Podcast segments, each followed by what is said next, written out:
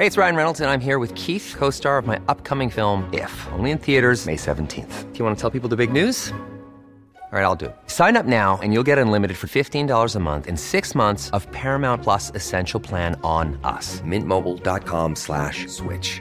Upfront payment of $45 equivalent to $15 per month. Unlimited over 40 gigabytes per month. Face lower speeds. Videos at 480p. Active Mint customers by 531.24 get six months of Paramount Plus Essential Plan. Auto renews after six months. Offer ends May 31st, 2024. Separate Paramount Plus registration required. Terms and conditions apply if rated PG. There's never been a faster or easier way to start your weight loss journey than with PlushCare.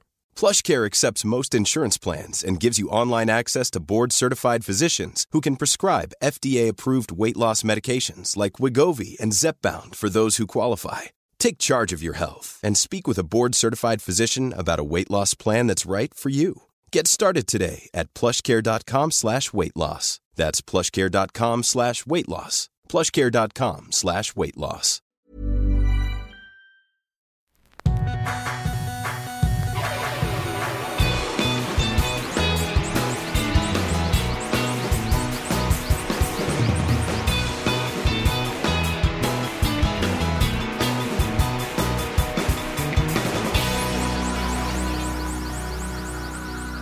Bienvenidos a Dos Hombres Comunes, episodio 202. Para variar, es un día caluroso aquí en Monterrey, Nuevo León.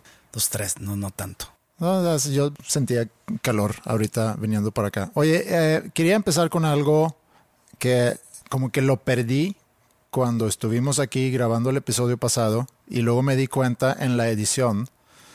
Hablamos sobre lo de las vacunas, la gente que no se quiere vacunar y también mencionamos que pues hay restricciones, hay países donde hay muchas restricciones y, y tú dijiste, sí, ojalá, algo así, voy a parafrasear, que ojalá que ya implementen eso del pasaporte de la vacuna, El carnet.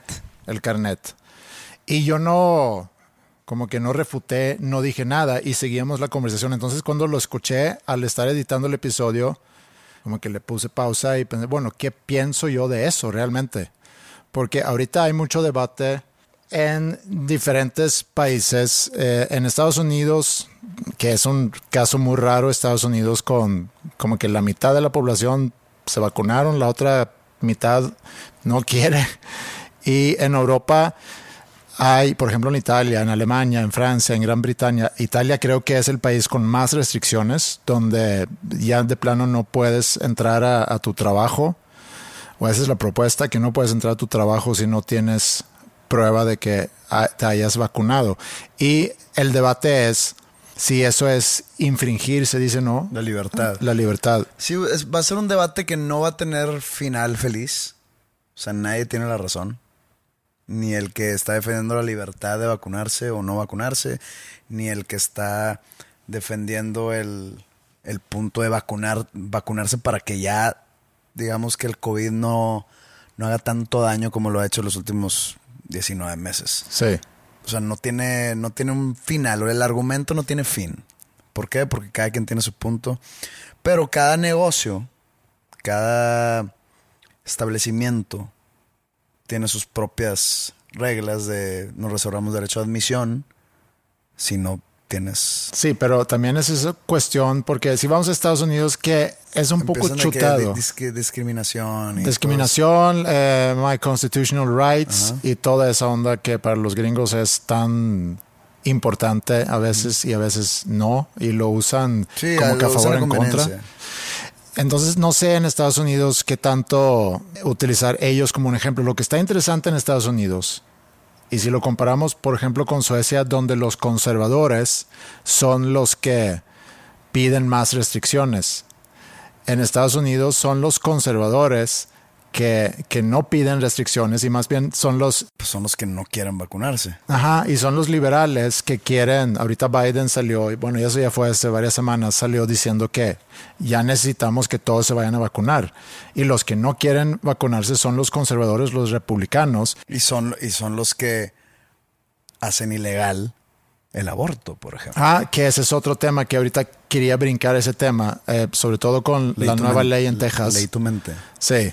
Eh, deja contarte, hablando de Texas, la semana pasada eh, fui a Dallas, Texas, previo a mi regreso a los escenarios.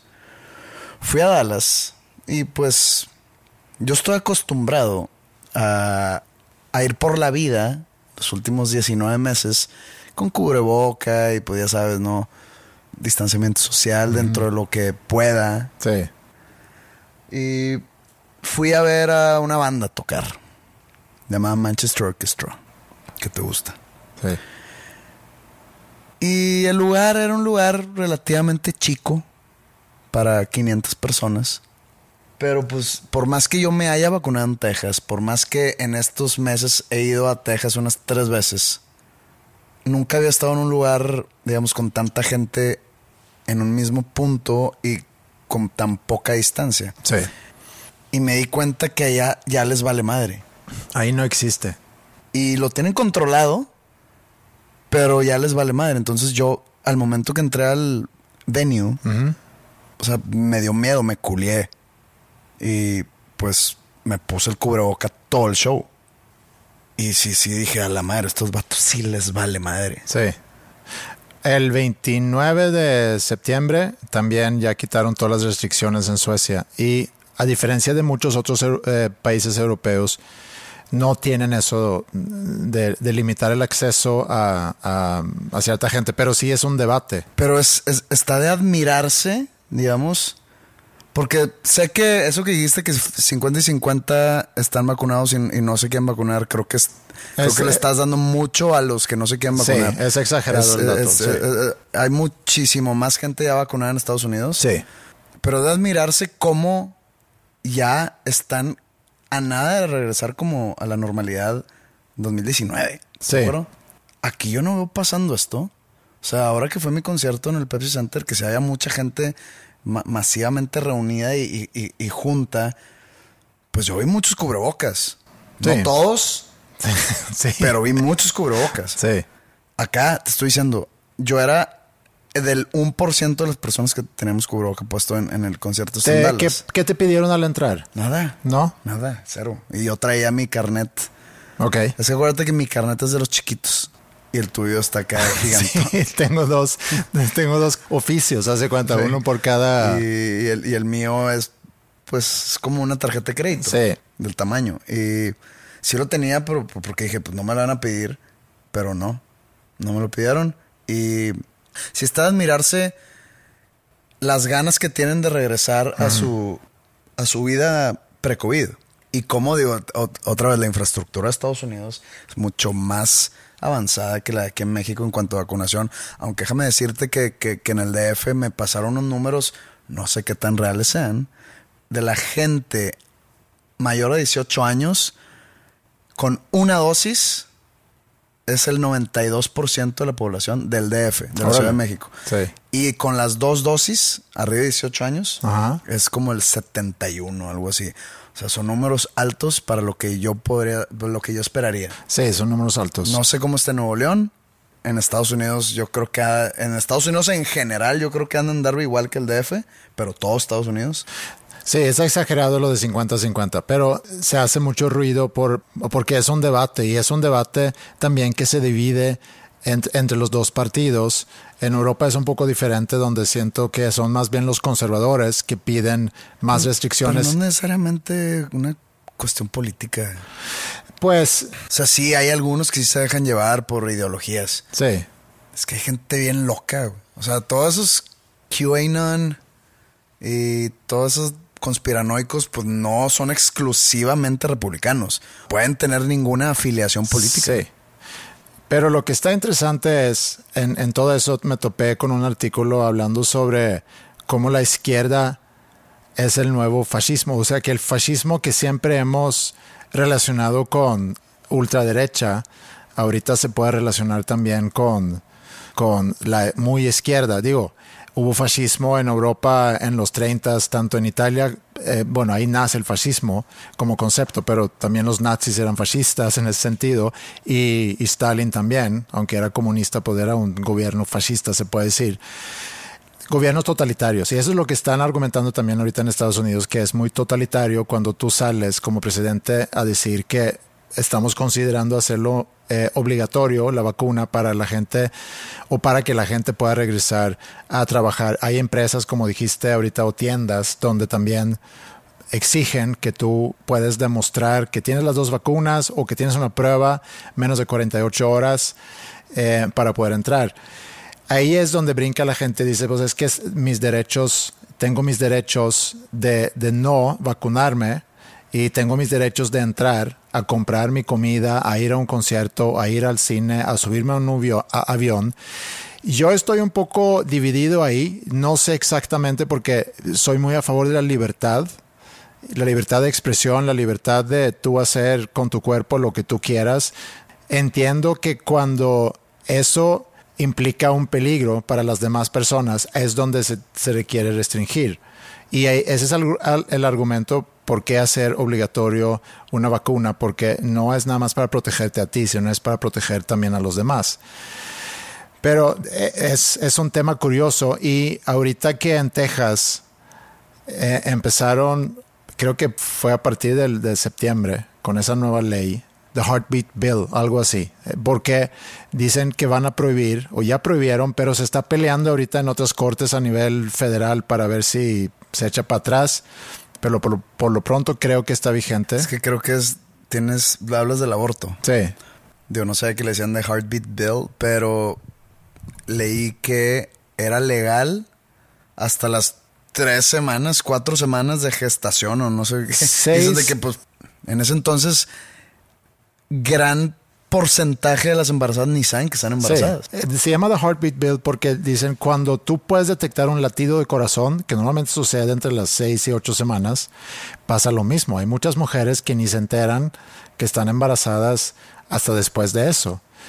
Y lo que está eh, muy notable de, esa ley, no solamente que el, tiempo que le dan, por, por, lo que acabamos de decir, que ni, ni, te enteraste a lo mejor que estás embarazada, pero también el que tú como, no es algo que el gobierno vaya a denunciar, sino tú como persona civil puedes denunciar a alguien que haya hecho un aborto, o sea, a una mujer, obviamente el médico que hizo el aborto, alguien que asistió en ese aborto, y ahorita a lo mejor estoy eh, citando un artículo que exageró el tema, pero así lo leí, y aquí no estamos por checar todos los datos todo el tiempo. Sí, que es chilero.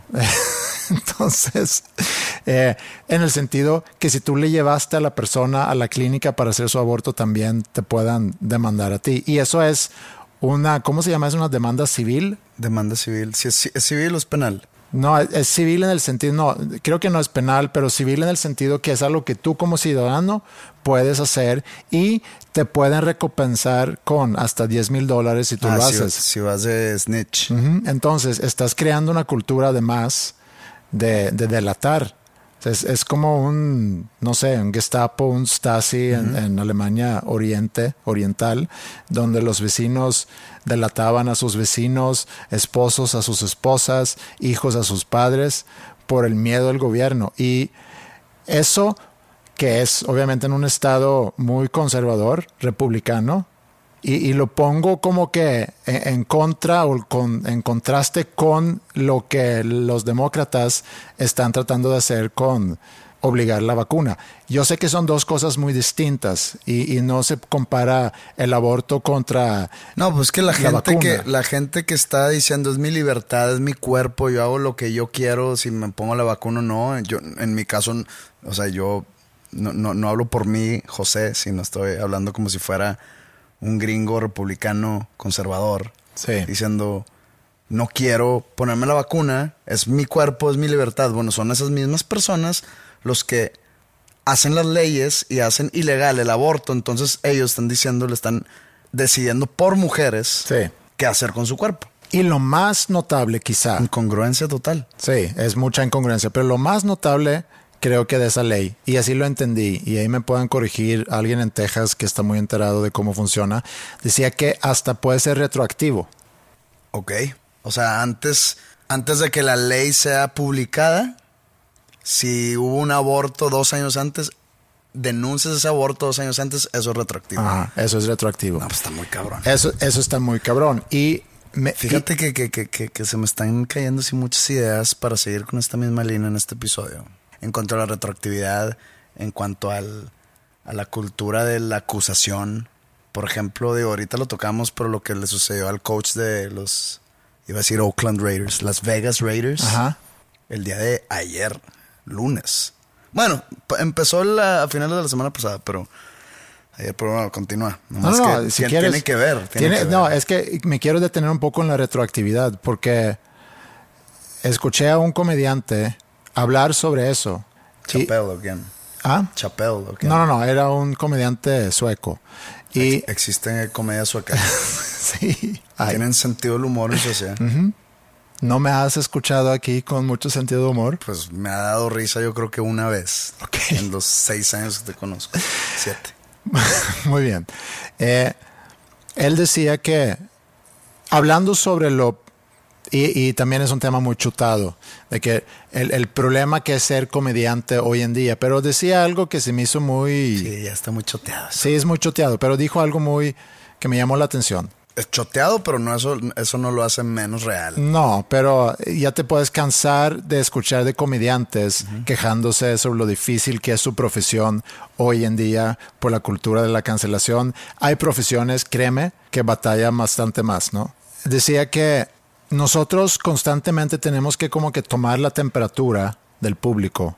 O sea, del público en general. No estoy hablando del público que en ese momento está enfrente de ti, sino el público en general. Tienes que tomar la temperatura de que de qué podemos hablar. Ah, necesitas aclarar eso porque varias gente puede decir que ah, les tomaron la temperatura literal en la entrada. No, ok. Estás hablando que estás calando el agua. Ajá, calando el agua. Calando el agua a los camotes. Nunca he entendido esa, esa frase, pero es porque Chance nunca ha hecho camote. entender dónde está la barra. eh, no sé qué otra, otra expresión utilizar, pero es investigar un poquito, darte cuenta, bueno, qué se permite y qué no en cuanto a- al Medirle, tipo de... medirle. Medirla, sí. Mídela bien. Y cuando hablamos de la retroactividad, es que lo que en su momento se dijo era según la aprobación de ese público. Digo, siempre ha habido gente que al mejor se ofende, pero el público en general decía, estamos bien con ese tipo de chistes, con ese tipo de comentarios, con ese tipo de humor. Estamos bien con eso. Pasa el tiempo y esa frontera de que permitimos o con qué estamos de acuerdo se va moviendo. Y ahora dicen, ahora no estamos de acuerdo con esto, lo que decías antes, pero puedes seguir hablando de tales cosas. Y esa frontera se va moviendo, moviendo, moviendo su punto siendo que nosotros nos acoplamos a los tiempos, pero no me vengas a decir que lo que dije hace tres años, hoy no estás de acuerdo con, en aquel entonces sí. Entonces eso es de la retroactividad, que las cosas sí cambian. Entonces visitar el pasado con los ojos de hoy para juzgar el pasado, pues no se puede y no se vale. Le pasó eso a, a John Gruden, se llama. Pero estuvo un poco más, digamos, está un poco más delicado. Porque, ahí te va, te voy a contar más o menos lo que sucedió. Sale el fin de semana pasado, no sé, no, recuerdo si viernes o sábado, que el New York Times sacó un artículo donde saca a la luz un email que John Gruden le mandó a un amigo de él un amigo de él que, que, es que era directivo. John Gruden es, en este momento, o sea, cuando cacharon ese correo, era el head coach de los Raiders. O sea, la semana pasada. Y le cachan un correo de hace 10 años, 2011, donde, y él no era coach de los Raiders, él trabajaba en ESPN. Cuando él, en la privacidad de su correo electrónico, Privacidad entre... pues. Comillas. Güey, es, una, es una conversación. No, no, no, privada. estoy, estoy de acuerdo, pero... Que sea una conversación privada no, no hace que los comentarios sean menos ofensivos. No, pero... Pero es una conversación privada. ¿Estás de acuerdo que, que decimos muchas cosas en confianza? Digo, tú y yo inclusive, Sí. fuera de micrófono, que es un humor que a lo mejor sabes que eso no lo vas a compartir con nadie más. Exactamente. Bueno, acá se estaba quejando John Gruden de el líder sindical de, lo- de, los, de la Asociación de Jugadores, que es afroamericano, y se refirió a él de una manera, se le puede decir racista. Ok. Eh, si, si, si, si le buscas tres patas al gato, es racista. Era algo de, de que se estaba quejando de él por algo que, una decisión o una resolución que tomó y le dijo de que algo de sus labios. Ok. O sea, no usó la No palabra usó la, N. la palabra N. La N-word no lo usó, nomás dijo algo de sus labios. Ok. Y luego él sale a defenderse. Así le digo yo a los mentirosos, que está muy ojón. Sí. Pero pues, ¿cómo le haces si, si en, en- en- sacan una conversación de hace 10 años? Total, eso no fue ahí todo. Le empiezan a sacar más. ¿Y cómo consiguen esos mails? No sé, a eso sí no sé. Empezó con una investigación que le hicieron a otro equipo de a un dueño, para investigar a un dueño. Pero salió embarrado este vato. Sale eso, la NFL está esperando a los Raiders que lo corrieran. Y los Raiders no lo quieren correr. Entonces, de hecho, los Raiders juegan el domingo, él coachando. Entonces, eso enoja a la NFL. Entonces dicen, vamos a acabarle la carrera a este vato. Como que era una, una cacería de brujas. ¿Por qué? Porque la NFL, entre, y esto es entre comillas, porque yo te digo por qué, anda como que se toma muy en serio todo eso, la no tolerancia en cuanto al racismo, Sí. en cuanto a, a la misoginia, este, lo del himno nacional y todo eso se lo tomaron ya como que muy, muy en serio. Que está bien, pero es sí. que ahí te va, ahí te va otras cosas. O sea, otra vez, no estoy defendiendo a John Gruden. Le sacan otros mails que el comisionado de la liga, Roger Go- Goodell, tomó unas decisiones para evitar las contusiones cerebrales. Eh, X, no, no vamos a entrar en, no vamos a entrar en, en- en tecnicismos. Ajá.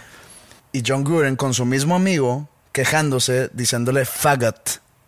Faggot es como joto o como homosexual, o Sí. como- pero de una manera Sí, es más- derro- derogatoria. Sí, como Joto, es como decir Joto. Pero de- no, no, joto de que no tienes valor, no, joto De homosexual. homosexual, ok. Pero él se estaba refiriendo de, de tipo decir de que you're a fucking sissy or you're a fucking pussy. De que diciéndole que por qué tomas esas decisiones para bajarle la violencia al juego. Se dirigió a él como he's, eh, he's a fucking faggot, algo así. Y le sacan otro quejándose de las de las referees mujeres. Y otro diciéndole queer player a un jugador que drafteó no sé qué equipo en el 2014, los Rams, que era gay. Entonces le sale todo eso y ya, pues, como que la NFL empujando a los Raiders de que córrelo, córrelo, córrelo. Sí. Hasta que John Gruden ayer renuncia. Ok. Los Raiders se quedan sin coach. Y digo yo, ok, ¿vas a, va- ¿vas a medir con la misma vara a todos? Porque la NFL permite jugar jugadores asesinos. En el caso de Ray Lewis, hasta en el Salón de la Fama entró hace unos años. Asesino. Eh, golpeadores de mujeres, golpeadores de niños. Ok, como- así- ah, pero eh, ¿cómo se llama? Convicted. Sí, sí, convicted. O sea, cumplió su condena Ok. y regresó a jugar. Pero, pero si matas a alguien te ponen No, es que. por lo menos 20 años. No, no, no recuerdo, fue en el. O sea, él, él jugó en, en el, a principios de los 2000 Ok. Se retiró hace no sé cuánto y en el 2014 o algo así. Y lo acaban de meter de la Fama hace unos tres años. Ah, ok. Ok. Una, un asesino convicted. Sí, sí, sí. Eh, Pues cumplió su Ajá, pero, cadena. pero pues es un ex convicto. Sí. Perdón, por más que cumpliste tu condena, sí, la sí. otra persona sigue muerta. Sí, No, sí, no, sí, no- sí. No revivió. Eh, no, eh, haya no, eh, Ok. estoy de acuerdo. A lo mejor no lo metes, a lo mejor eso cumplió con su cadena. Sí, Eh, no, no, no, no, eh, no, no estoy, otra vez, no estoy defendiendo a John Gruden y no quiero, no estoy atacando a Ray Lewis, nada más quiero, a ver, No, a que, lo- se mide, que se mida con la sí. misma Lo que iba a decir nada más rápido es que cumplió con su cadena, pero a lo mejor ese suceso manchó tanto su carrera que a lo mejor no deberían haberlo metido Ajá, en al Salón de la Fama. Salón de o, la Fama. O no Sí. permitas que juegue otra vez. Así le hicieron a otro corredor de- del mismo equipo, los Ravens. Un, era un superestrella, Ray Rice, que golpeó a su esposa en un elevador y se le acabó la carrera. A dos jugadores de Kansas, uno es el corredor Kareem Hunt, que ya juega en Cleveland, Sí. también golpeador. Los, lo cortaron de Kansas City y lo agarró Cleveland. Al receptor este, a, no, no me acuerdo su nombre, que golpeó a su, que golpeó a su niño. Niño. Ahí sigue jugando. Entonces, ¿cómo? Sí. ¿Cómo lo comparas una cosa con otra? Sí. pues acá entra un tema racial. Dices, ah, ok, entonces, como John, John Gruden es blanco, que a mí me vale madre si es blanco, negro, café, o amarillo, o rojo. Dicen, tenemos que poner como que un ejemplo de que sí somos responsables ante esto del racismo. no sé, se me hace como que muy... Sí, es como la congruencia es, y, y- y por ahí empezamos. Y Digo, hablamos de retroactividad. Sí. Fue hace 10 años. Oye, con toda esta concientización que se está haciendo, de que ya lleva un rato, la gente cambia. O sea, la gente puede decir, estuve mal hace 10 años. Sí, Chance, hace 10 años no estaba tan mal visto hablar así. hablar así. Sí. Y más en privado. No, no estoy diciendo que, que- que la- que la ofensa será menor si pide perdón. Pues qué tal si soy, en- realmente era yo otra persona hace 10 años. Sí, Yo siempre digo, es raro la persona que cambie, pero ese tipo de cosas sí puede haber concientización, por eso a veces la hacen, por eso está todo el día end racism, end racism. es muy fácil otra vez, con los ojos de hoy, juzgar el pasado y encontrar ese tipo de errores. Cuando tenemos que tomar en cuenta que en su momento, y eso es a lo que se refería el, el comediante sueco, por más difícil que es creer que existe tal cosa como un comediante sueco, Sí, no. él decía, es que ustedes Un comediante alemán, no lo veo pasando. Ustedes, es- no, yo tampoco. Un comediante alemán me cuesta. Eh, que ustedes van moviendo esa línea a cada rato. Entonces, lo que en algún momento era aceptado, hoy en día no lo es. Y a lo mejor con razón no lo es hoy en día. Y otra cosa es, si alguien se mete en, en mi casa, en mi compu, a buscar, nomás por ver qué encuentra, no Ah, sin va- ninguna encontrar sospecha. algo de todo mundo. Sí. Si se meten a, a- a buscar tus correos o tus mensajes de hace 10, 15 años, a ti, a mí, al vecino, a todo mundo le van a encontrar algo. El, que no sé si ya habíamos tocado ese tema aquí también, que estuvo de muy mal gusto el señor. Fue cuando estaba la nominación al Oscar de, de la chica esta Yalitza. Ajá. Sí, Yalitza, la que sale en La eh, Roma. En Roma, sí.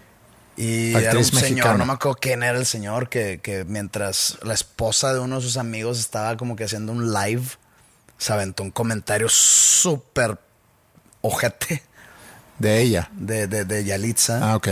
Y, y pues lo, no, te digo, no, no, no me acuerdo qué era, no sé si era actor, no sé si era director o productor, que pues lo cancelaron de todos lados.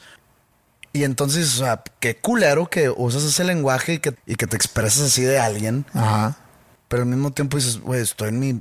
Estoy en una mesa, un restaurante con amigos donde yo puedo decir lo que yo chingados quiera. Sí. Y ya no se puede. Ya no se puede. Y, y- y- tocaste el tema de la libertad de expresión, de que los gringos se toman muy en serio ese pedo. Pero no existe ya la libertad de expresión. No. Y eso es un peligro.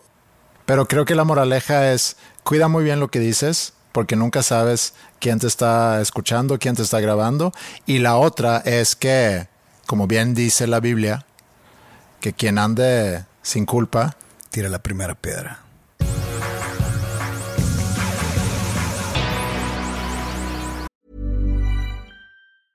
Many of us have those stubborn pounds that seem impossible to lose, no matter how good we eat or how hard we work out. My solution is PlushCare. PlushCare is a leading telehealth provider with doctors who are there for you day and night to partner with you in your weight loss journey. They can prescribe FDA-approved weight loss medications like Wagovi and Zepbound for those who qualify. Plus, they accept most insurance plans. To get started, visit plushcare.com slash weight loss. That's plushcare.com slash weight loss. Hey, it's Ryan Reynolds, and I'm here with Keith, co star of my upcoming film, If, only in theaters, May 17th. Do you want to tell people the big news? All right, I'll do. it. Sign up now and you'll get unlimited for $15 a month and six months of Paramount Plus Essential Plan on us. Mintmobile.com slash switch. Upfront payment of $45 equivalent to $15 per month. Unlimited over 40 gigabytes per month. Face lower speeds. Videos at 480p. Active Mint customers by 531.24 get six months of Paramount Plus Essential Plan. Auto renews after six months. Offer ends May 31st, 2024. Separate Paramount Plus registration required. Terms and conditions apply if rated PG. Oye, ¿verdad que te dije que fui a, a Dallas? En mi regreso, pues en el aeropuerto de la ciudad de Dallas, Texas, me metí a una tiendita para ver si me compraba una revista para el camino. Y me compré la más reci- el reciente número de la revista Rolling Stone. ok. La revista Rolling Stone es una revista ya de antaño, muy tradicional de la música. Y en la portada sale Dave Grohl, Ok. pero no hablan, o sea, pero de Foo Fighters. Entonces es como si saliera nada más la cara del vocalista de una banda. Pues es que... ¿Qué es- dirán los otros Foo Fighters? Sí, es, es muy, digamos que es muy asociable con la banda Foo Fighters siendo el frontman y el líder. ¿Nunca saliste tú, nada más, cuando estás en Panda, como portada? No, nunca fui mucho de ser portada. Ni fui Bueno, mucho de ser un- en, un, en un... Pues no. Segunda parte de una sí, revista. Si salía yo solo era madero. Ok. O sea, no. Hasta donde me acuerdo.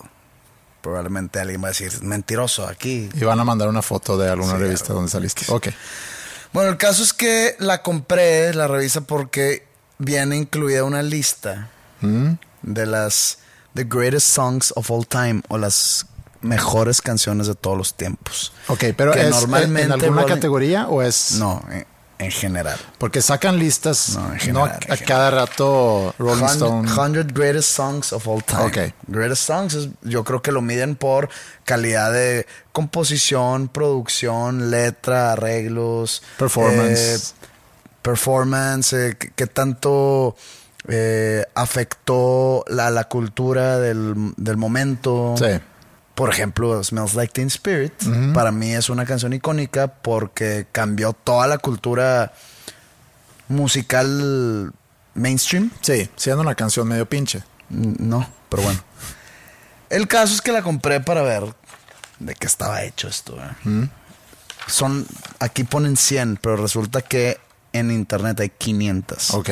Ok. Es buen jale sentarte a rankear. Y dirás tú, hacer una lista de ese tipo es demasiado subjetivo. No, sí, también. Porque yo puedo hacer una lista de mis 100 canciones mejores de todos los tiempos y pues es mi gusto. Claro. Probablemente te la pases y tú dices, esto está de la chingada. O sea, es, ¿Lo hace una persona o es un comité? es un comité, pero como quiera. Liderado por Lester Banks. ¿Vive Lester Banks todavía? No, sí. Madre, no sé. Lester Banks es en, en la película Almost Famous. Es Philip Seymour Hoffman. Sí, o sea, es el señor que guía al niño. Ajá. Ese Que- es Lester Banks. Sí, que es un report- o reportero, no, No, es un, eh, periodista, un crítico crítico de- musical, musical. muy famoso de antaño. Trabajaba que- o escribía para Rolling Stone. Bueno, regresando, no sé si fue un comité o fue una persona, no, no, no tiene nombre, no, no sé si no se quieren meter en problemas. Es una lista anónima. Pues Rolling Stone. Bueno, get to the point. Ah, aquí el, el- el punto es muy, muy, muy complejo y grande. Ok. Pues normalmente estas listas no tienen importancia alguna, pero Rolling Stone, siendo el, el creador de gustos que ha sido de, de toda la vida, Sí. y no en mí, en mí no influyen estas listas. Eh, Rolling Stone no creó mi gusto musical. Eh, al tuyo supongo que tampoco. No. Pero hay mucha gente, y cuando digo mucha, es un chingo de gente, que sí basa mucho eh, sus gustos musicales en lo que dice la revista, que sí hace caso de, lo- de las reseñas que hace, de las recomendaciones que hace, o tipo estas listas que si Rolling Stone dice que la número uno es tal canción, alguien va a decir, Sí. esa es la mejor canción. Antes de existir el concepto de influencer, Rolling Stone era, Era un... el, influencer musical. Entonces dije, vamos a ver. Y empezaba la, la lista. Y me topé con muchas sorpresas. Pero hay muchos otros temas que tocar porque veo que, y eso ya ellos explican, que se basaron según ellos en los, en los top, en las top canciones, mucho en, digamos, en el zeitgeist. el impacto de social. día, de- de- del espíritu de los tiempos actuales. Ok. Por ejemplo, la canción número uno es una canción del 67. Ajá. ¿Ok? Sale muy buena música en los años 65, 66, 67. Sí, Andrés. Me vale madres. Ok. Estoy hablando que el número, la canción número uno Ajá. es de 1967, pero le dan el twist actual. La canción es Respect de Aretha Franklin. Que no es de ella la canción, pero ella era la, la reina del soul. Sí. Una gran cantante, una gran personalidad icónica. Yo la vi cantar en a los, los premios Grammy que Panda fue nominado. a Los premios, vivo la viste? En vivo. Órale. Este, en los premios Grammy gringos. Ok. Está a punto de salir una, una película biográfica de ella. Ok. Entonces, no sé qué tanto tenga que ver esto. Ajá. Puede ser que tenga que ver.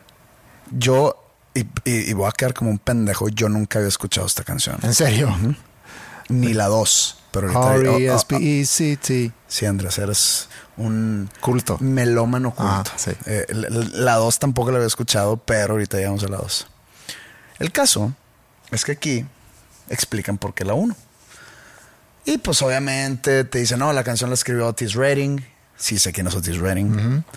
hablan, hablan de la, pues de la vida de Aretha Franklin, o sea, explicando su su estatus icónico, su estatus de leyenda en el, en el soul. Y luego explican el por qué. Dicen, obviamente la canción escrita en los en las finales de los 60 habla de sexo. ¿Ok? Así dicen. Yo nunca la había escuchado. Cuando leí esto, yo no, yo no la había escuchado. Habla de sexo y te ponen los ejemplos. Pero nosotros decidimos darle un giro. Dicen, nosotros Rolling Stone. Decidimos darle un giro. Juzgando el pasado con los ojos de hoy. No, nada más decidieron hacer que una canción que habla de sexo, decidieron porque se llama Respect y porque puede haber tres o cuatro líneas de una canción de 30 líneas, darle la connotación de pedir respeto e igualdad hacia las mujeres. O sea, dándole el giro feminista.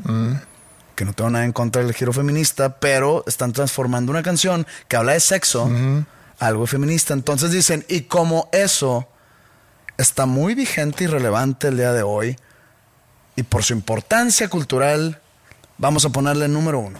A, a eso me refería, que estás con los ojos de hoy, vi- viendo los temas importantes hoy, agarrando algo del pasado para convertirlo en algo que no era. ¿Ok? Entonces, digo yo, órale, wow. Sin escuchar la canción, dije, qué huevos. De, de cambiarle el tema totalmente a una canción. Eso dice. Aquí dice. Ok. Digo, te lo podré leer. No, no, no, te creo. Entonces- Digo, es- es- está. Pero es- ahorita, pe- pero ahorita llegam- llegamos a las incongruencias, ¿ok?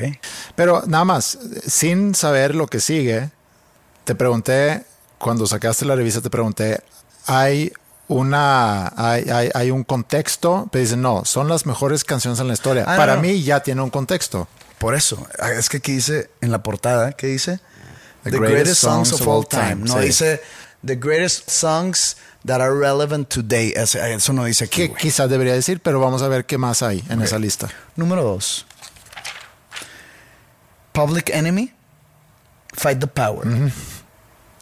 Sé que es una banda de rap de los 80s, la canción es del 89, Sí. donde está, en la banda está este Flavor Flav, el, el- el- Chuck D. el rapero Con un que, reloj. que, que- que se colgaba un reloj que se hizo famoso por se hizo famoso en los 2000 otra vez por un programa de MTV reality tipo show, sí. MTV Cribs o una pendejada de esas y yo ah tampoco la he escuchado malo de mi parte pero no la he escuchado total esa canción fue para una película de Spike Boy- Lee Boys in the Hood, ¿no? Do the Right Thing Ah, Do the Right Thing, sí. no sé tampoco qué película sea me estoy viendo muy ignorante en este episodio No. Es que eras muy morro cuando salió eso. dicen, esta canción no estaría aquí, pero por la relevancia de las letras, con todo lo Black Lives Matter y todo de que vamos a pelear por nuestros derechos en cuestión del, del movimiento afroamericano, no el movimiento, del- de las personas afroamericanas, con todo lo sucedido el año pasado e incluso este año Sí. contra la policía, o al revés, la policía en contra de, de- De la población de la comunidad afroamericana. africanoamericana, ponen este número dos. Ok. Nada más por eso. Dicen, por la relevancia de hoy en día, Por mis huevos. mis pinches huevos aquí son más pesados que los tuyos. Sí. Entonces, hey, Bohemian Rhapsody, Purple Rain, Sí. esas it- eh, nos vale madre. Let it be. Let It Be, todas esas nos vale madre. Vamos a poner Ajá. a Fight the Power. Ok. Entonces, porque es relevante el día de estoy hoy. aún más convencido entonces que es la lista de las mejores canciones de todos los tiempos en un Pero contexto entonces te social. la, te- te- la 3, tampoco la había escuchado. Se llama A Change is Gonna Come, de Sam Cooke. No, no sé. Que resulta que es. O sea, una- ¿cómo? perdón. Te paso, no te paso Respect, no te paso Fight the Power, te paso esta rola y no nada más porque no la he escuchado yo, pero que somos dos personas interesadas en música y los dos, ninguno de los dos ubica esa canción, pero está en, la- en- en el tercer lugar de las mejores canciones de todos los tiempos. Eh, Esta al parecer no tiene algún tipo de asociación política o social. Es una, es una buena rola nada más. Es una contestación a Blowing in the Wind de Bob Dylan. Ok. No sé contestación, sí, o sea, no, no me tomé la molestia de leer la letra, pero no sé si sea eh, que está en contra de lo que dice Bob Dylan, si está apoyando lo que dice Bob Dylan. No sé, la escuché, no me interesó. A la que sigue, número cuatro. Like a Rolling Stone de Bob Dylan. Dices tú, ok, güey, va, está chingona. Sí. Pero esta siempre está, y no es que cambie, no es como que de repente en el 2007 salió una canción mejor que la que Rolling Stone, entonces lo desbancó, pero es como que lo típico. Sí. Entonces dices tú, bueno, este tiene un buen poder cultural porque fue cuando se- lo que yo tengo entendido es la canción que le puso fin al movimiento folk en Estados Unidos. Porque ¿De, de qué año es esa canción? Del cin- 65. Ok.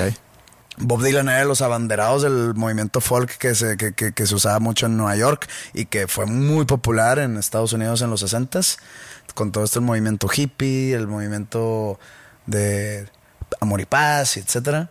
Y aquí sale Bob Dylan con esa canción en guitarra eléctrica y rockera, entonces el mundo folk lo odia, y ahí es cuando en el festival este New, Newport Folk Festival que sale Bob Dylan a tocar eléctrico Ajá. y todo el mundo lo buchea. Ya. Pero ahí marcó como que el declive del movimiento folk, ¿ok? Entonces Que no regresó para finales de los 60, hablando de movimiento hippie con todo el 6-8. no había nacido Andrés, no sé.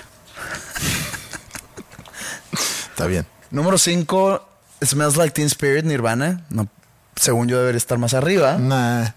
Ya, ya, no, no, no hay mucho que decir. Tiene cero asociación política, cero asociación... No, pero cambió toda una industria musical. todo.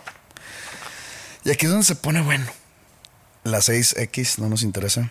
¿Qué, ¿Cuál es? What's Going On de Marvin Gaye. Ah, buena rola. No, o sea, probablemente sí lo he escuchado, no, no te Sí. lo puedo cantar. Marvin What's Gaye me sé otras. on? Marvin Gaye, gran What's artista. going on? Este, Strawberry Fields Forever de Beatles, la 7. Muy buena rola. Sí. ¿Es la mejor canción de Beatles? Eh, no, pero. Muy ah, buena. Sí, Y fíjate que viniendo de mí, que no soy el fan de los Beatles, Sí. sé que hay mejores. Yesterday. sí, eh, hay mejores canciones. Strawberry Fields Forever, a lo mejor por, por ser eh, groundbreaking, ¿cómo se dice eso? En su momento, con lo psicodélico, por la instrumentalización, por la producción en sí de la canción. Sí no tiene, sé. sí tiene unos elementos ahí medio locochones. No es parte de ningún álbum. Eso ¿No? también me, me- me llama la atención, ¿no? Ok. Este, salió como sencillo. Ok. Lado A, Strawberry Fields. Lado B, Penny Lane. Esco- la escogieron como mejor canción de los Beatles. Tendrán su razón. El lado B pudiera llegar a ser mejor, inclusive. No. Me gusta más hasta por lo raro que es. Ok. por la, la Penny Lane es más. Sí, es simplona, sí. Agárrate con la 8, papá. ¿Cuál es? Agárrate con la 8. Está muy cabrón este pedo. Alguien decidió poner esta canción antes de Dreams de Fleetwood Mac. Dreams es, es la 9. Sí, que tampoco estoy de acuerdo con que sea esa la 9. Se puso de moda otra vez por el video ese Ah, de- sí. del, del vato que va en la patineta tomando jugo, jugo de cranberry o Sí. escuchando la canción. Entonces, no es la mejor de Fleetwood Mac, pero sí es muy famosa y Stevie Nicks y lo que quieras. Entonces, vamos a, a darle esa grandeza que está en el 9. La 8, todavía no digo cuál es. Esta 8 está antes de God Only Knows de Beach Boys. Que también es de esas canciones tipo Rolling Stone que de Bob Dylan que tiene que estar en esa lista. Sí, pero ¿estás de acuerdo que God Only Knows sí es de las mejores canciones Ah, de la sí. historia? Sí, sí, sí. O sea, está en 11. La 10 tampoco también te la voy a dejar pendiente. Fight the Power es entonces mejor que God Only No, Knows. no, no, no, no. La 8 y la 10 te a culear. 15. I Wanna Hold Your Hand de The Beatles. Ajá. O sea, la 8 y la 10 Sí. está mejor que God Only Knows, Ajá. que Dreams y que I Wanna Hold Your Hand. Bohemian Rhapsody 17. Órale. Purple Rain 18. Imagine de John Lennon 19. No, hombre, no puede ser. Espérate, güey, todavía no acabo. Entonces vamos a parar en la 20. En la 20 es una sueca llamada Robin, Ajá. Dancing on My Own, Sí. que la escuché y dije, esta es una canción mega X que suena del 2005. Es buena la No canción. es buena, no pero es buena. Si no fuera sueca, no dirás ni madres. Es que sabes que esa canción también se hizo muy popular porque salió en un episodio de. ah, ¿Cómo se llama? De Lena Dun- Dunham. Dunham. Dunham. ¿Cómo se llama la- la- esa serie? Bueno, no me acuerdo cómo se llama la serie. Bueno, el caso es que también ponen a- la primera de David Bowie la ponen número 23 con Heroes, que para mí tampoco es la mejor canción de David Bowie. No, pero es una muy buena Pero canción. para mí no es la mejor canción de David Bowie. Purple Eh, Rain es la mejor canción de Prince. Para mí sí. ¿Sí? Sí. A Day in the Life de Beatles en el 24. Todo eso te lo estoy diciendo porque ahí vienen Sí. el 8 y el 10. Ah, descarto esa lista ya. Bruce, la primera canción y la única de Bruce Springsteen que está aquí. Sabes que no te voy a mentir, no sé si es la única, pero la más alta de sí. Springsteen es el 27. Ella es Born in the USA. No, Born to Run. Born to Run, ok. El 27. Y ahí voy a parar. Ya no voy a seguir. No. Ya no sigas. Ya ni quiero saber cuál es la 8. La 8 se llama Get Your Freak On de Missy Elliott. Pim, pim, pim, pim, pim, pim, pim, pim, pim, pim, pim, pim. es buena canción. No es cierto, no es pero, buena. Está espantosa. Pero... Y no cambió nada el, el, la cultura. No, no, no, o sea, nomás fue un hit. Ajá. Ya. Sí. Eh, producida por Timbaland cuando estaba de moda que ese güey produciera. sí, sí. eh, Missy Elliott. Y Tiene otra canción muy Justin alta Timberlake aquí. también sa- sacó un disco producido por él que pegó mucho. Es, la canción es del 2001. eh, usan ese sonidito japonés. Ajá, pero la, ¿cuál- le- cuál? la letra es una reverenda mamada. Sí. O sea, la leí. Ah, sí, que no se entiende mucho. Entonces, pero... y- y- Muchas referencias sexuales, sí, eso no, sí. No, no, no sé. Sí tiene. Pues no, porque nomás dice que I'm here to stay, I, am not going anywhere, uh, get your freak on, que, que, que investigué, get your freak on es como que sobres, ponte a bailar, de que, ponte loco. Entonces se trata la canción. No dice nada, no dice nada la Está canción. en el lugar número 8. ¿Con qué justificación? ¿no? Que, que groundbreaking, que cambió el, el mundo de la música urbana y la madre. Pero lo que a mí, me, lo que a mí me, me hizo ruido, que a mí no me hace ruido, pero siguiendo la línea de esta lista, está el, el sonido japonesito, ¿no? Y ellos dicen de que usamos un sample japonés o no sé qué. Y al último, el Timbaland, dice 1, 2, 3, 4 en japonés. Ich ni sanchi. Esa madre. No sé, no sé japonés. También cuento en japonés. Normalmente, eso a mí no me llama la atención. Pero yo creo que si hubiera salido hoy, hubiera sido. Están burlándose de los japoneses, Ah, cómo usan música de estilo japonés y Pues. lo cue- cuentas en japonés, estás burlando, esto es racismo, esto es. Yo creo que ya estás, eso sí es exagerando. No- Ok. No, creo que alguien diría eso. Va. Vamos. No, yo, yo, yo estoy jugando aquí con la línea que me están dando esta revista. Me has sorprendido con la lista y La con 10. Mm, Hey Ya de Outcast. Antes que Purple Rain, que Bohemian Rhapsody, que Imagine de John Lennon, que Born to Run. wow. Wow. Wow. Ni quise leer lo que escribieron aquí. güey. ¿Sabes qué? Es para que hayan puesto en el top 20 también a Gangnam Style, casi. Hey Ya es una buena rola. O sea, es buena ro- Es como que ahorita no sé si todavía, No, pero es una cuan- buena rola, cuando yo la escuchaba me daba para arriba y, y como que está padre Pues la canción. pon, pon la de Chucha y está para arriba. Sí, O sea, sí. Digo, y pegó mucho, mucho, mucho. Pero ponerla en una lista número 10. como de las mejores canciones en la historia. Arriba de God Only Knows. Ajá. O sea, aquí a la- Ar- arriba de God Only Knows de The Beach Boys. Y wow. lo- otra cosa que me llamó la atención, ya sin hablar de Bohemian Rhapsody. Pero no es muy snob, snob, snobbish de nuestra parte de como que alabar la música. Bueno, aunque Respect es de los 60s. No, no, no, pero a ver, yo, yo no estoy aquí poniendo mi gusto musical. Pero si estamos hablando de las mejores canciones, todos los factores que te dije al principio, pues tienen que entrar. Aquí, Hey Ya. Digo, perdón, pero ¿qué mensaje me estás dando? con Buena Hey banda Ya? Outcast, pero sí.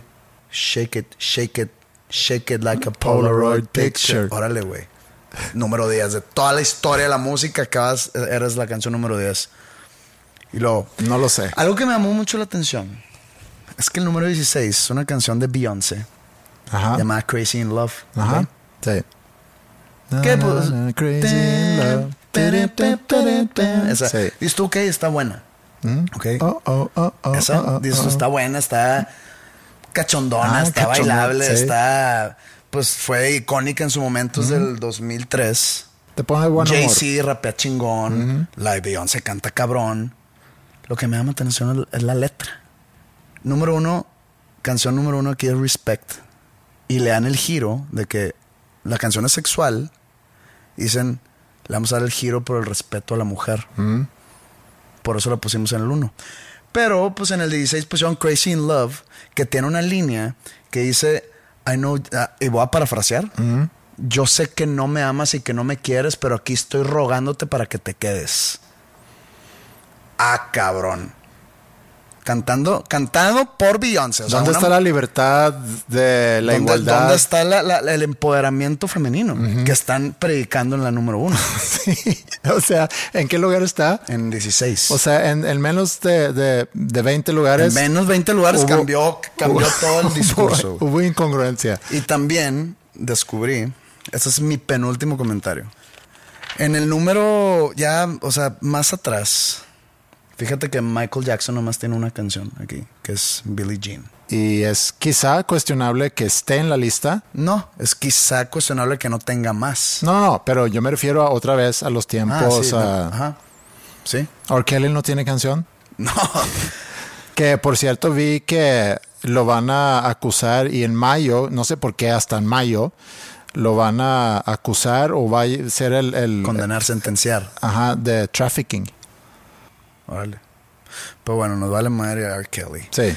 El número 63, y ya sé que está muy lejano, está una canción de Dolly Parton que se llama Jolene, Ajá. que tampoco había escuchado. Me di la tarea de escucharla. Muy buena canción.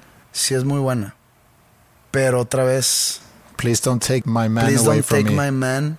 Oh, Jolene, Jolene, don't take him just because you can. Que dice, le está rogando a otra mujer Ajá. que no se robe a su hombre. En lugar de decirle a su... De que no lo hagas solo porque puedes. Por favor, no me lo robes. Sí. En vez de decir, ah, cabrón, hay posibilidad de que me roben de ti. Ajá. Pues Exacto. vas a chingarte a tu, a- a tu madre. Digo, si estamos siguiendo esa misma línea de la Sí. mujer empoderada, ¿no? Ese Que- me que- hace- es, es una muy buena observación de tu parte. Es un buen análisis de esa Entonces, lista y las... dices de que, güey, si van a seguir una línea, síguenla hasta el final. No Sí. pongas Crazy in Love en 16 y no pongas a Jolene en 63. No metas a Jolene en la lista porque Dolly Parton, no sé si se basó en una historia personal, no sé si es una historia ficticia, no sé, pero le está rogando a una morra llamada Jolene que no se robe a su vato. Porque esa Jolene puede robársela al vato, puede Sí. robarse al vato. Sí, Entonces ahí donde dices de que, pues, entonces, ¿qué haces con un güey que te puede dejar por alguien? claro.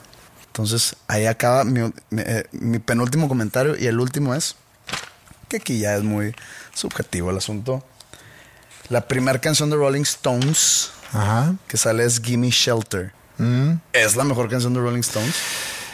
Con esa canción y un cover de esa canción terminamos el episodio, quiero decir 5, pero no sé. Creo que es el episodio presente pasado. Terminamos con un cover de esa canción. Es una muy buena canción. Es de... Yo no soy muy fan de Rolling Stones y porque yo no soy tampoco, muy... pero tiene muy buenas. Yo, yo no soy muy fan del blues y Rolling Stone es como que muy basado en el blues. Pero esa canción sí me gusta mucho. Pero Sympathy for the Devil es otra canción muy buena de Rolling You Stones. can always take what you want. You can always get what you Este, want. Out sí. of time. eh, the last time. O sea, Sí, pero es como dices, es muy Es subjetivo. muy subjetivo, pero Sí. a eso digo, o sea, es como lo de Strawberry Fields Forever. Es la mejor canción de Beatles. Es la mejor canción de Rolling Stones, Give Me Shelter. Tuve que escucharla para decir, ah, ya, ya, ya sé Sí. cuál es. O sea, no, no la tengo espoteada. Y no, no quiere decir que yo sea un gran eru- erudito musical, pero pues sí me sé defender. Sí. Y pues bueno, yo me quedo con que pusieron primero Missy Elliott que a Bohemian Rhapsody, que a Purple Rain Sí. y que Imagine. Y pues aquí termina mi, mi relación con la revista Rolling Stone.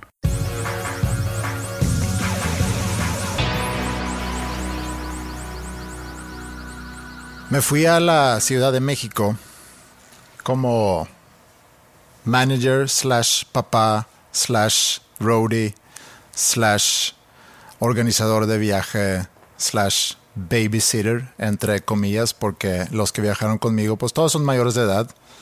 Íbamos a, a una tocada de Luisa Vox banda donde también toca Maya mi hija la batería entonces nos salimos de Monterrey el jueves en la tarde y pues para variar vuelo retrasado, llegamos muy tarde ya a la, a la capital.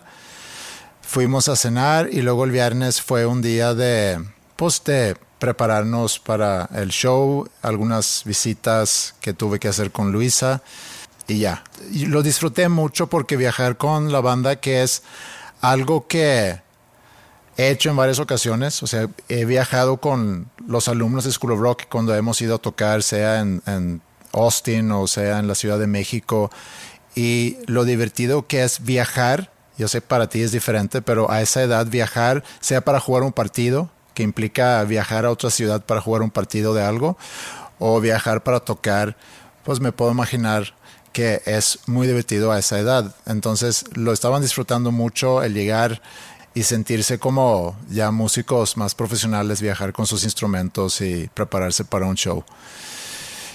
Y también el día siguiente, que era sábado, ya se iban de regreso el resto de la banda y yo me quedé con Maya. Entonces tuve todo un día en, en la Ciudad de México con ella y le pregunté, pues, ¿qué quieres hacer? Estamos en una de las ciudades más grandes del mundo, hay oportunidad de ver muchas cosas. Y me dijo, pues me gustaría ir de shopping. Error. Error, pero yo tampoco tenía muchas ganas de ir a ver. Y no le dijiste que hay tiendas en Monterrey. Sí, también. O de que quién va de shopping hoy en día. Sí. Te metes online. Te metes online. Pero bueno, yo quería complacer sus, sus deseos eh, y ser un, un papá buena onda. Entonces fuimos ahí a ver algunas cosas.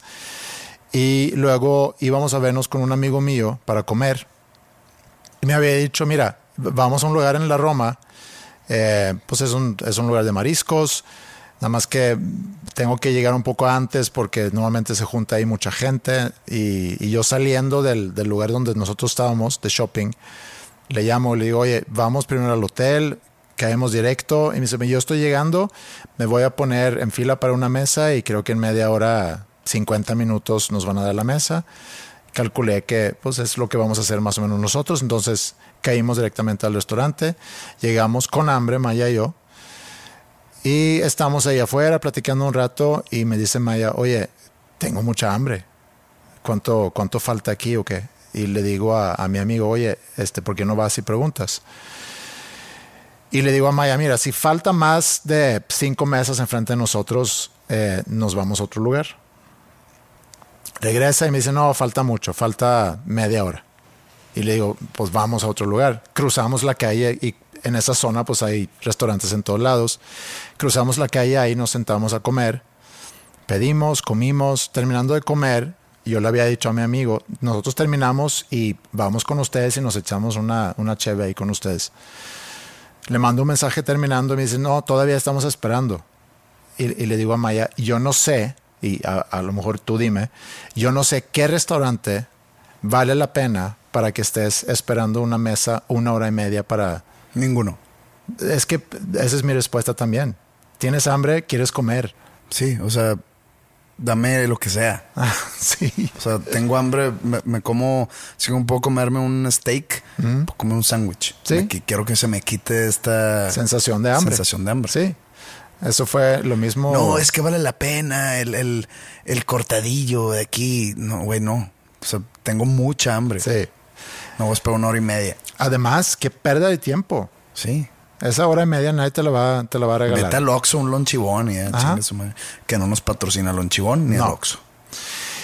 Y, y bueno, eh, nos fuimos caminando de regreso al Hotel Maya y yo y algo que había pensado ese sábado es como pasar el día ahí con Maya. Es como que se va borrando un poco esa línea entre padre e hija, que yo supongo que pasa naturalmente cuando tus hijos ya son mayores de edad y, y, viajas así. Es, no es una relación quizá de amigos, pero nos podemos sentar, podemos echarnos una cheve juntos y, y cambia un poco la relación, ¿no? Y luego fuimos al hotel para prepararnos para ir a verte en el Pepsi Center y estuvimos preparándonos en el hotel y, y, vi a Maya como que probándose algunas cosas que, que había comprado, que a lo mejor quería ponerse para el show, se estaba peinando, se estaba maquillando y, y otra vez sentí esa sensación de, pues ya es, ya es grande, no es ya una relación de, de papá-hija, aunque siempre va a ser mi hija. Y fuimos a otro lugar donde nos íbamos a ver con, con Marcelo, con tu hermano y con otras personas que también iban a ir al show. Varias personas habían viajado de Monterrey para verte. Pocas. Algunas. Sí. Por fin ya llegamos. Vamos entrando justo cuando está sonando el himno de, de Rusia. De la Unión Soviética. Ah, sigue siendo el himno de Rusia ahorita, ¿no? Pues no, porque cambió la letra. La letra se ha cambiado varias veces en función de la situación política. Eh, Stalin cambió la letra para hacerlo más a su... Sobre a su- él. Ajá. Y luego ya después, cuando hubo esa revisión, después de Stalin, como que hasta ellos mismos se dieron cuenta, oye, como que se pasó de lanza Stalin, vamos a, a bajarle un poco a eso y cambió la letra. Pero la melodía sigue siendo la misma y es, como hemos dicho antes, de las mejores melodías, porque la letra nunca la he entendido. No, ni yo. es de las mejores melodías. estar hablando de sangre y de Sí. autoritarismo y dictaduría y no Lo, lo mismo pasa con el himno de Alemania, que sigue siendo la misma melodía, pero la letra también, más bien, usan la misma canción, pero se canta nada más ahorita creo que es la tercera estrofa o, o verso, que, que no empieza con eh, Alemania, Alemania sobre todo, Uberale. Uberales, que es la cuando que se cantaba cuando Hitler era el, el jefe. Y, y no me refiero al jefe como yo diciéndole que es un jefe, sino que cuando él era el líder del país. El Führer. El Führer. Y entramos y sí era una sensación muy especial de regresar a un, a un recinto, a un venue y ver a tanta gente. Un poco lo que contabas hace rato que fuiste a, Dallas. Digo, aquí había eh, gente con tapabocas y demás, pero ya se sentía como que en un concierto, como si fuese 2019. Y encontramos ahí un lugar, empieza el show y como suele pasar cuando estoy en un concierto, tengo mucha, como que no ansiedad, sino mucha expectativa de cómo va a arrancar el show, cómo va a sonar. Porque normalmente suele pasar en, en un concierto que empieza y como que la primera canción, el ingeniero como que va hallando y va pescando más o menos. Corrigiendo sobre la marcha. Ajá, corrigiendo sobre la marcha, pero aquí sonó muy, muy bien, desde la primera canción hasta la última. Todo el concierto, y por eso yo te dije después que es el mejor concierto tuyo que he visto. Por muchas razones, y ahorita te voy a, porque sí te quiero echar flores por el concierto y te voy a decir por qué, por qué además del sonido. Porque le dije a Maya en algún momento, ¿te fijas cómo suena cada cosita que hace el percusionista? Suena. Y suena al nivel que debe sonar. Y la guitarra suena cuando hay un- una melodía, un solo, suena al, al volumen y al nivel que debe sonar. Entonces, cuando sucede eso, que no es tan común en un concierto, cuando sucede eso, agrega mucho la experiencia. Y a lo mejor a la gente en general les pudiera valer madre, pero pues se aprecia ese tipo de cosas en un concierto. Entonces agregó mucho la experiencia. Y empieza, empieza el concierto y, y de repente me puse medio sentimental porque, digo, son tantas semanas, tantos meses de estar hablando los viernes sobre el posible regreso y cuando regresan los conciertos, eh, el estar escuchando tus canciones en su versión de demo y luego ya poderlas escuchar en el escenario, aunque lo hice también en noviembre en el 2019 aquí en Monterrey, pero eso ya fue en noviembre de 2019, o sea, ya pasaron 2020, sí, 2019. Sí, Sí, fueron unos buenos meses eh, hasta, hasta volverlo a... Y, y también el público y, la eh, euforía del público de también por fin poder llegar a ver su artista favorito, corear las canciones, que creo que fue una... como que se soltó mucha energía que había estado oprimida por, por mucho tiempo. Ahorita te voy a preguntar cómo, cómo te sentiste tú, cómo se sintieron ustedes, pero me puedo imaginar eso y eso me dio, como que me dio mucha emoción. Y luego, bueno, seguí disfrutando el concierto y en el momento que tú eh, te sientas solo en el escenario para tocar unas canciones acústicas, Y cuando tocas, o cuando tocaste Mercedes, como que abracé a, Maya. La verdad, la veo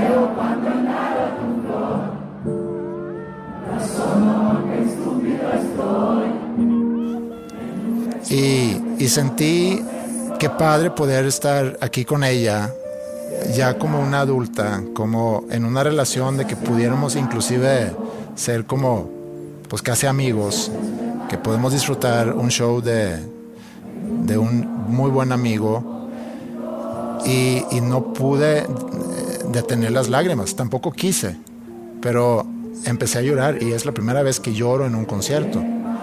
Por la emoción, por estar con Maya, por verte a ti, por la canción que me gusta muchísimo. Fue un momento realmente muy bonito y, muchas gracias por haber invitado al show.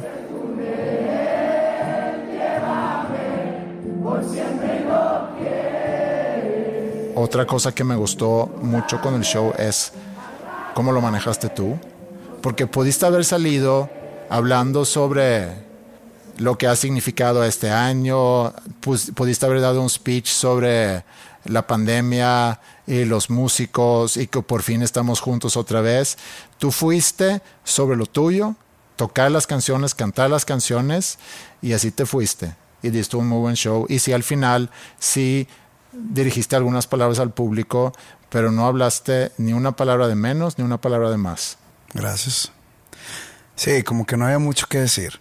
Y todo lo que pude haber dicho sobre la pandemia o sobre todo el tiempo que pues nosotros como artistas o músicos estuvimos sin trabajar, pues ya se dijo mucho, ya todo el mundo sabe cómo nos sentimos, ya sabe todo el mundo las ganas que, que teníamos de estar en el escenario, de retomar actividades otra vez, no me pasa desapercibido que muchas personas tomaron riesgos al ir a, al concierto o al ir a cualquier concierto estás tomando un riesgo.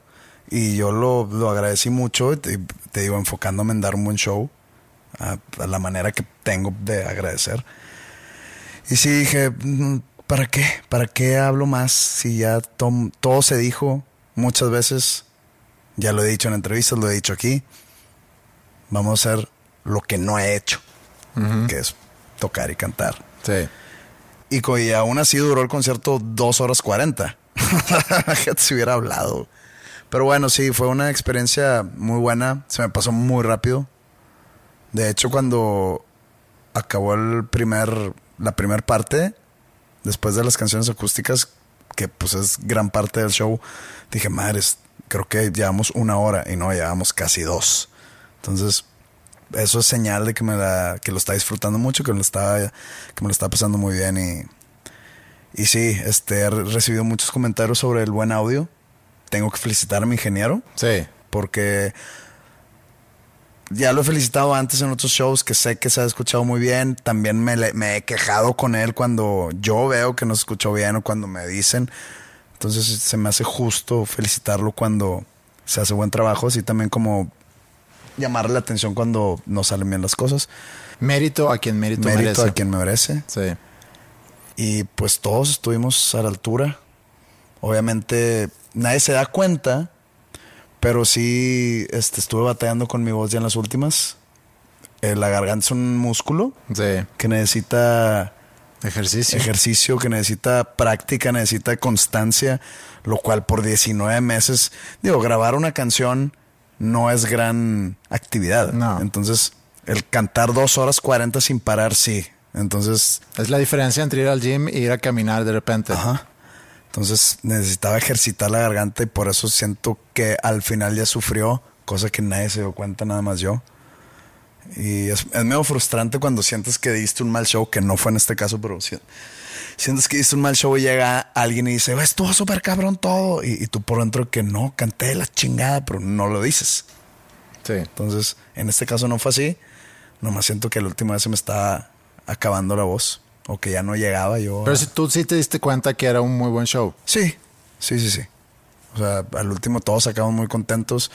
Acabé celebrando y pensé que te iba a ver en el after, el cual llegué y ya no estabas. este, pues digo, ten, tengo que llegar un poco tarde porque pues es acabar sí. el concierto, estar un rato ahí con la banda, Y ya, después llegué y, y Andrés, ¿no? Eso fue. Ya, Nosotros ni pedo. Fuimos, Maya y yo, a ese lugar. Y pues Maya obviamente era la más chica, ¿no? De- del grupo que estaba ahí. Y la vi como que sentada ahí y poco a poco, conforme pasaron los minutos, empecé a, a regresar a esa sensación de que soy su papá. Y cuando de repente me dijo, oye, eh, ya nos podemos ir, le dije, pues voy a ser su papá y me la voy a llevar de regreso al hotel y, y vamos a descansar. La tapas, la duermes y de regreso. Sí, pero fue una experiencia eh, muy padre. Disfruté mucho ese sábado y disfruté mucho tu show. Gracias. Yo también. Y los shows que se vienen, que también los voy a disfrutar mucho. Vienen muchos shows. Sí. Sí, ya era hora. Se me acabaron las vacaciones. Fíjense en las, en las redes de, de Pepe porque sé que de ahí puedes encontrar información seguramente. Y, y- y tómalo de alguien que ya vivió un show este sábado pasado. Vale mucho la pena. Entonces fíjense ahí en las fechas porque sé que son muchas, que seguramente se va a extender para el próximo año también. Sí, y sí, ojalá, y ojalá que, que también, como comentamos hace rato, que se siga abriendo y que no vaya a haber problemas y que tengan que poner más restricciones. Yo creo que va a ser difícil volver a lo que a lo que hemos vivido en los últimos meses. Creo que todos ya están sobre la idea que pues ya vamos a abrir y vamos a poder vivir ese tipo de experiencias. No sé si en algún momento aquí en México van a instalar esos pasaportes para que, que entres a un lugar Y te sientes seguro. y que te sientes seguro o qué otras medidas van a hacer, pero bueno, por lo pronto pueden ir a disfrutar conciertos de Pepe y conciertos también de, quien otros sea. artistas. Sí. Yo creo que va a haber un surplus de conciertos que hay que aprovechar. Y eh, antes de finalizar, para cuando ya estén escuchando esto, ya está fuera el sencillo de mi 15,000, nuevo álbum. sí. 15 mil días. Escuchen la canción, vean el video. Y así en algunas semanas voy a ir sacando más canciones hasta que llegue el momento de sacar el álbum completo. Y ya llegará. Mucha emoción en, en- en poco tiempo. Concierto, nueva canción, el, el disco que lleva, lleva años, iba a decir, Lleva un año guardado. pero sí, qué padre que ya por fin va a salir. Es un muy buen disco, muy, muy buen disco. Entonces, eh, gracias por acompañarnos otra semana más, a pasar un rato con nosotros. Y pues vienen cosas buenas en, en- en la semana entonces. Este episodio un día antes, es un día antes. O sea, no sales viernes, sales jueves. Solo jueves. Jueves a las 10 pm. Ya, O sea, jueves ayer. 10 pm. Ayer. Si ya te lo perdiste, entra ahorita y busca 15 mil días y nos vemos en la próxima semana. Adiós.